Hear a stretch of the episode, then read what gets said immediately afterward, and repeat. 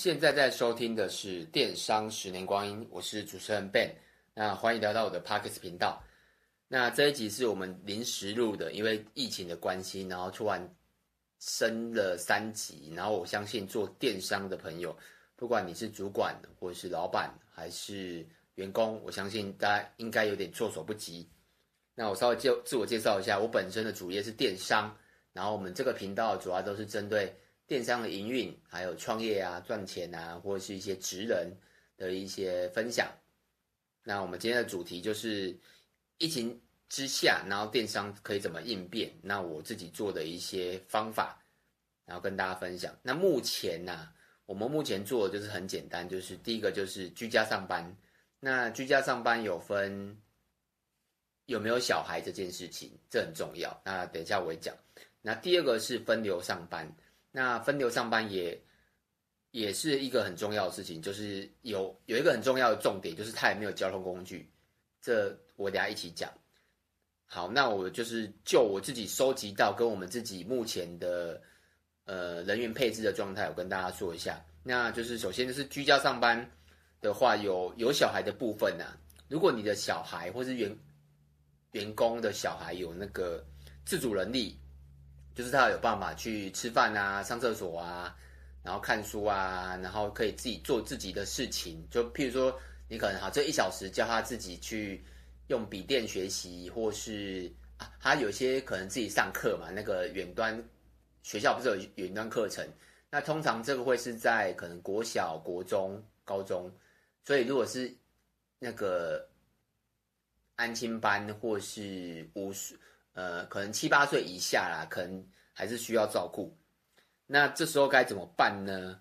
我们目前呢、啊，像我们公司刚好有一个有一个，哎，刚好一两个都是这个状况。那我们就是很简单，我们就是教某一个，我们是教远端出货，因为他住的比较远，我们教远端出货。因为电商其实你用 Google 的云端那个远端，你就可以连到公司的电脑，然后设定的方式你可以自己上 Google 一下，因为蛮简单的。然后就可以远端的出货，那出货以外还可以处理客服，所以只要在电脑上可以做的事情，然后基本上都可以做。那如果就像我刚才讲，你小孩有办法自自主了嘛？那基本上他上午出完货，那下午他就可以做一些公司原本可以做的事情。像我们公司的话，就是打打字幕啊，写写部落格啊，然后回复客服啊。但一些实体上的事情就没有办法做，譬如说退换货或是点库存。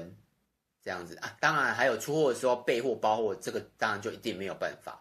所以不管怎样，你公司最少还还是要有一个人在，因为为什么？因为你出你一定要出货包货嘛，这是针对电商来讲啊。然后有时候电脑如果卡住啊，或是电脑需要重开机，也必须要有人这样子。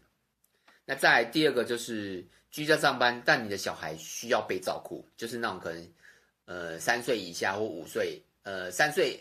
一两岁那种是一定要嘛？那五岁可能是安亲班、幼儿幼儿园这样子。那这一块我们有，我们自己员工也是有这样的角色的人。那我们的做法是，因为小孩太小需要照顾，那我们就是选让他工作弹性。譬如说，可能他原本是，哎八点上班，那五点下班，那我们就可能改成，呃，你上午的时间就尽量在，因为要出货嘛。那出完货之后，你就可以去照顾你的小孩。那看你什么时候要上回来上班都可以，譬如说，可能你好十一点出完货，那你可能一直到下午四点都没有办法工作，因为你要照顾你的小孩。那你可能好等另外一半回来，或或等其他家人回来，那你晚上就可以工作了。如果他可以接受这个模式的话，那我们也有这个方式走。那这个试了几天之后，我们还是有员工会反映说，哎，他真的没有办法，就是出完货之后，然后再。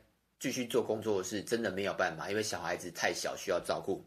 那这时候我们就会请他自己决定，比如说看你要，因为我们给他选嘛，你可以自己上，你可以居家上班，但因为有小孩没有办法，所以他可能这时候他就会选择休他的特休，因为特休其实还有很多天时间，他就会选择休特休。那我相信这个会有一个问题啊，就是那特休休完之后呢，该怎么办？对，这也是一个很好的问题。那我们之后会再讲一下结论的部分，这样子。那这是居家上班的部分，就是有小孩跟没小孩，所以你可以去看一下你就是公司的员工看一下他们的家庭状况是什么样的状况。那再来就是分流上班，那分流上班就比较简单，就是如果没有小孩子的话啦，分流上班。那分流上班也是有分两种，第一种是有没有大有没有那个交通工具，那交通工具就是比较简单，就是摩托车或开车嘛。那为什么有交通工具可以尽量都来上班的原因，是因为它是点对点，就是比如说他从家里再到他的那个公司，然后再从公司再到他的家里，这其实都蛮简单的。所以像如果公司，哎，像我们公司就有一个美编是这个角色，那我基本上我们都叫他来上班，因为他不用出去。但如果有遇到，譬如说像没有交通工具的怎么办？像我们礼拜一好像还没有警戒吧？那礼拜一基本上我就是亲自开车接员工上班。然后今天刚好是今天是我们临时录了一集，是今天是礼拜五，那我今天也是接员工上下班。所以如果没有交通工具，我们就会专车接送啦。这没办法，因为你必须他如果他可以上班的话，我们还是希望他可以来上班。然后之后当然就是看疫情，如果疫情有趋缓，那我们就会可能考虑让他自己搭公车或捷运。当然防疫措施都会做得很好了。那大概是这样子分流上班的部分。那还有一个就是住的，还有一个是距离啦。像有些员工他虽然家里有小孩，然后家里那个长辈也可以 cover，但因为必须要出货，那我们又另又有一个方式是，他上午来上班，那出完货。就可以走了。那下午的时间，如果他可以自己在家里上班，那就 OK。但如果他没有办法做到，那一样就请特休，大概是这样子。那以上就是我们的自己的经验，我们就是这样的操作了。但方法很多，那你就自己去选。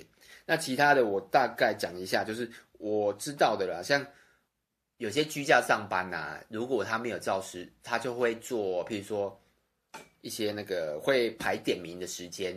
那你说这样是不是太严格？但我觉得每一家公司的做法不一样，我觉得也是可以啊，就排点名的时间，就是可能在线上然后点名这样子。那像我们自己比较弹性一点，那针对这个弹性呢、这个很多老板就会有意见，说，哎，那效率啊等等会不会有影响？我跟大家讲，百分之百会影响。那我收集的经那个数据告诉我啦，就是如果你是居家上班的话，大概效率会降个。百分之三十是最基本的，所以是三十到可能三四十左右啦。所以你要接受是，可就是老板要接受效率一定会掉，不可能不会掉。但如果它是低于五十趴，就效率低于五十趴，这样我我觉得啦，那不如直接请假，或是直接就是可能两三天来上一次班，因为分流嘛，大概是这样子。那因为今天比较短，因为也是我临时录的，那我跟大家讲一下小小的结论啊，跟我自己的心得好了。就是像我们现在这个状况啊，因为很多行业其实比电商还惨。为什么？因为我们还可以接单，还可以出货，因为在还没有停班的前提下，然后公司还没有被停业，因为有些可能要防疫就要停业的。那还有员工还可以配合，就是分流啊、居家都还可以配合的话。那基本上就是比其他行业都好了。那像是譬如说可能餐饮业，那餐饮业老实说，它只能做外带嘛，内用几乎不太可能的。然后还有百货公司，然后如果你是柜姐啊，或是或是啊你是开服饰店的，或是你是做夜市的，或是不管啊，就是基本上只要是店面，基本上一定百分之九十九都会被影响。所以我以我们的行业别电商算算。影响没这么大，但其实我也发现，就是这几天啊，它的业绩有明显的下滑，因为我们卖的是饰品配件嘛，手表、包包这样。老实说，你不出门怎么会需要这些东西呢？所以很明显的业绩是有下滑的，但我觉得就可以接受了，因为毕竟大环境很差。那再来就是老板跟员工都要互相的体谅。那员工部分呢、可可能就是要体谅一下老板，为什么？因为这个这是疫情，不是老板可以控制的，就是就是变得，就是老板会变得很激动，激动的不是不是情绪上激动，是工作上比较呃激动哦，就是应该是说啊滚动式啊，就是你可能每天都会变化的意思啊，就是就是方法会比较激动一点。然后就是员工的话，就是真的不要太计较了，因为如果公司没了啦，因为你说老板为什么要变得很，就是每天就会想说，哎，可能会可能会 A，可能会是 B，或是做 A 或做 B，那基本上就是维持公司的营运嘛，可以出货，可以包货，然后人员有上班，有办法回答客服，那他唯一的目的就是维持公司的营运。因为如果公司没了，那我相信你也失业了，那老板就是找到一个最佳的利益啊。那身为老板的的我们呢，或是主管的我们呢，我也觉得，在于效率这个问题，工作的效率真的不要太去计较。基本上，如果员工愿意居家，然后也可以分流，老实说，已经算不错了。因为像有些可能真的连居家都没办法，因为有些行业别他就就没有没有办法居家嘛。因为有些可能是传产，他居家他怎么怎么怎么工作？那刚好我们的行业别是可以用电脑工作的，所以居家是可以的。然后这是效率，那再来工时，就也不要太计较工时，因为就我刚刚讲，如果你是居家，你工时怎么计算？然后再是，对，就是效率跟工时啊，我觉得可以，身为老板的可以弹性一点，在这个状况下啦。然后我自己的话啦，就是因为已经过了大概快一个礼拜了嘛。那我自己目前的规划就是，我个人呐、我当然是希望可以赶快结束，就是可以恢复正常。但我觉得，呃，乐观归乐观、啊，但我觉得最坏的打算还是要做。那为什么？因为你看哦，你像礼拜一，我们我就主动去接员工上班的原因是，我觉得蛮严重的，因为那时候还没有公布嘛，但我觉得蛮严重的，所以。呃，我主动去接接员工上班的原因，就是不希望他搭交大众交通工具。然后，其实我们那时候也跟员工讨论过，有可我个人觉得有可能停课。为什么？因为疫情这么严重，学生又不是很爱干净，那学生再传给家的家长的可能性也蛮高的，所以我觉得停课的几率很大。那时候我就有跟员工讲说，礼拜天的晚上吧，我就觉得有可能是停课，因为我已经做好最坏的打算了。所以我觉得乐观，你你对台湾的乐，哎，疫情乐观可以，但你要做最悲观的打算，在对于公司来讲啦。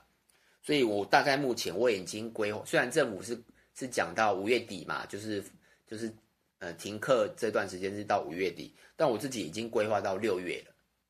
然后就是我大概有三个时间点给大家分享一下，就是第一个到六月，那到六月，然后第二个是到八月底，然后第三个是。半年到一年，我目前最坏不是最坏啊，最长我是先规划到半年，半年到一年这个时间，就是我们会把这三个时间点都列出来，然后去询问每个员工他的状况是什么，因为你这样才可以，如果没有停班的前提下啦，我讲的是没有停班，因为你停班的，你货运都不可能不能收了嘛，你也不能上班了，那我觉得如果停班的话，就不需要规划，这是最好。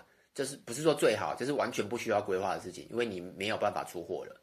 但如果政府没有停班的前提下，我们做了这三个规划，就是你要去询问员工，呃，每个家庭状况。那他如果真的到一年的时候，他该不是说他不是说他该怎么做，而是他员工跟老板之间该怎么找到最佳利益，帮助公司可以继续存在着。然后，当然呢，我最坏最坏，我自己也做了。像礼拜天晚上，老实说，我直接告诉员工说，呃，也有可能停业，那大家要有心理准备。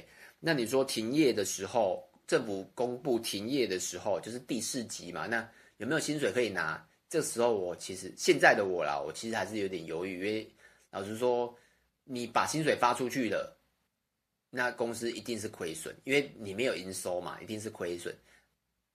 那第二个，你不发薪水，那员工可能也很辛苦，因为可能有房贷、有车贷、有有小孩的等等费用，那也是辛苦。这个我还在思考要怎么做。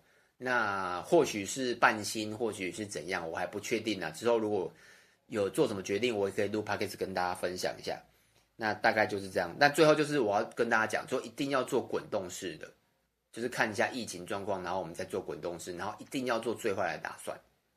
不要走一步算一步，对，也算走一步算一步啊，但就是要计划了。虽然疫情没有办法知道，但我觉得作为主管或者是电商老板的你，一定要有规划，才不会到的时候真的手足无措这样子。那以上就是我今天要跟大家分享的。那如果有什么问题呢，也可以到 YouTube 或那个 FB 找我。那我的名字都是电商十年光阴。那如果你觉得这一集有帮助到你，也可以帮帮我到 Apple Podcast 帮我个五星评分。那疫情关系啊，所以我相信大家应该很多人在家。如果你对电商有兴趣，你也可以到我们之前录的很多的主题可以听看看。那就这样子喽，拜拜。